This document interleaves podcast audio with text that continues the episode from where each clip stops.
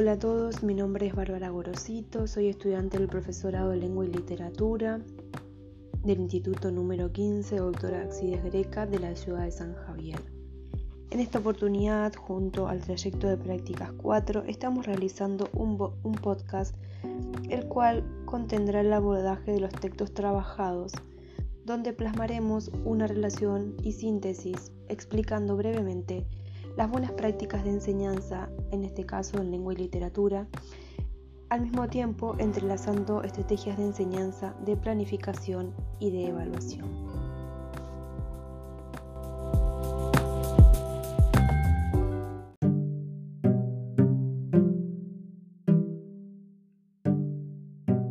Las buenas prácticas de enseñanza. Las estrategias de enseñanza son modos de pensar la clase son opciones y posibilidades para que algo sea enseñado. Son decisiones creativas para compartir con nuestros alumnos y favorecer su proceso de aprendizaje. Las buenas prácticas de enseñanza son aquellas con intencionalidades definidas y explícitas que promueven la interacción entre los alumnos y los docentes y entre los propios alumnos. Transcurren un espacio, en un tiempo y en un contexto son aquellas en las que un docente, apelando a ideas o a recursos nuevos, encuentran un sentido, un para qué de ese hacer. Lo lleva a la práctica, recupera de modo reflexivo lo que ocurrió y puede pensar en mejorar futuras acciones. Podemos afirmar que las buenas prácticas de enseñanza son aquellas que en su dinámica de acción y reflexión diseñan, implementan y evalúan estrategias de tratamientos didácticos diversos de los contenidos que se han de enseñar. Por ejemplo, las preguntas, sus por qué y sus para qué, cuando los docentes preguntan, lo hacen con diferentes intenciones. Por ejemplo, para despertar el interés de los alumnos, verificar si comprendieron, promover la reflexión, estimular el establecimiento de las relaciones entre los distintos conocimientos. La enseñanza de la lengua y la literatura impacta en forma directa sobre los fines propios del nivel secundario y tiene una fuerte influencia en cada una de sus orientaciones y modalidades, porque constituye un espacio de carácter transversal que integra contenidos de fundamento. Cada práctica deberá estar puesta en juego en una secuencia de enseñanza que dé lugar a una verdadera construcción del conocimiento por ejemplo, como plantean los NAP junto con los diseños curriculares técnicos y del ciclo orientado.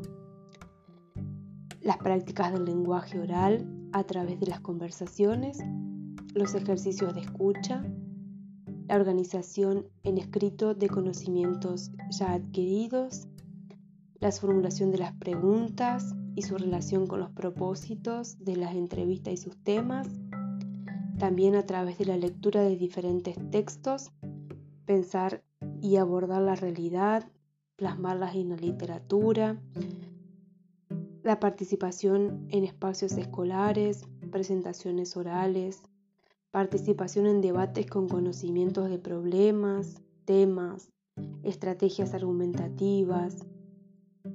La lectura y la escritura se conciben como saberes sociales que se relacionan entre sí, que permiten el intercambio permanente entre los estudiantes. Las prácticas de enseñanza deberán orientarse a la comprensión de indicios del progreso y de las dificultades de los alumnos para generar cada vez más y mejores apoyos.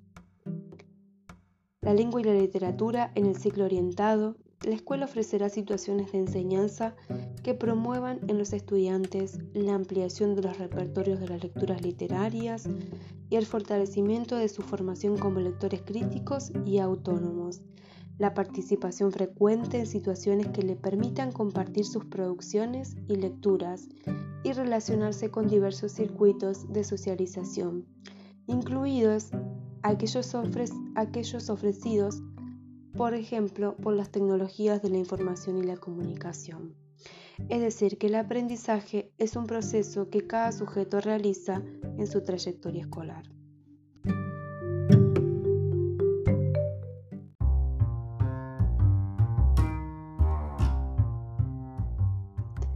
Proyectos de aula, planificación.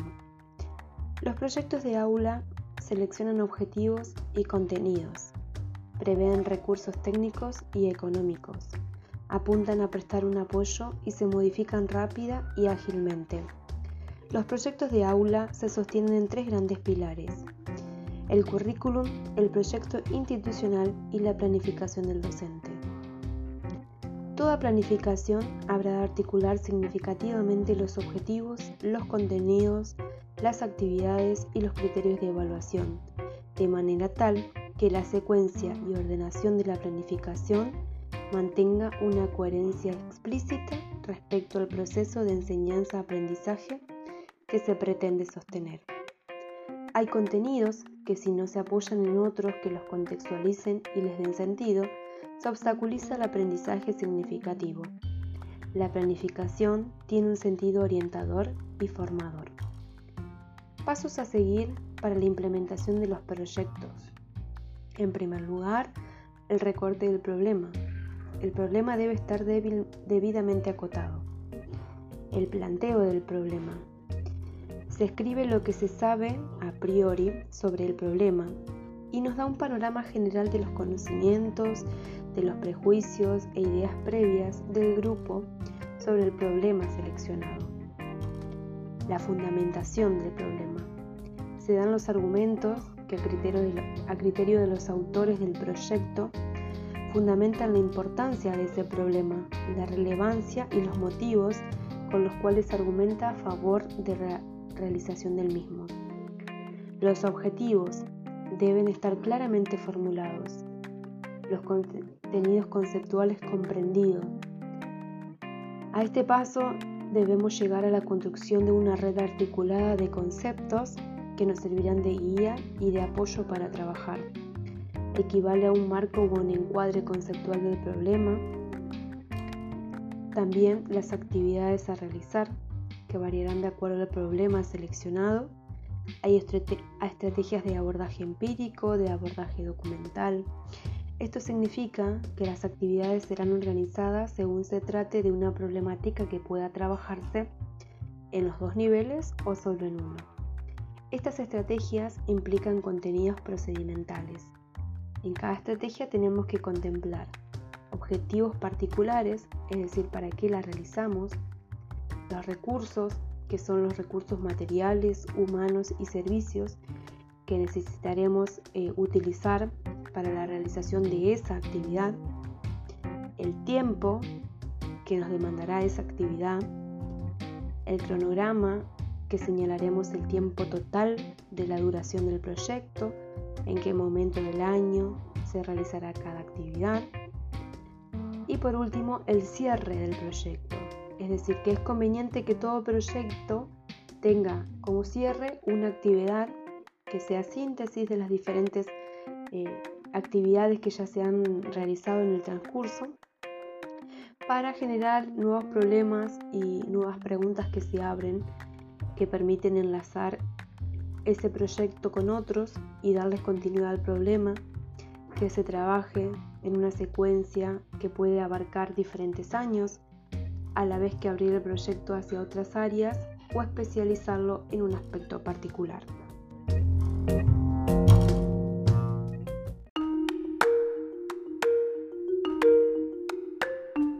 Evaluación.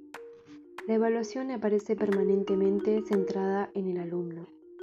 Rara vez se le entiende como un proceso complejo que abarca al docente, a sus estrategias y a la institución en tanto propicios o no determinados modos de enseñar y de aprender. La evaluación forma parte indisoluble de todos los procesos de enseñanza y aprendizaje escolar.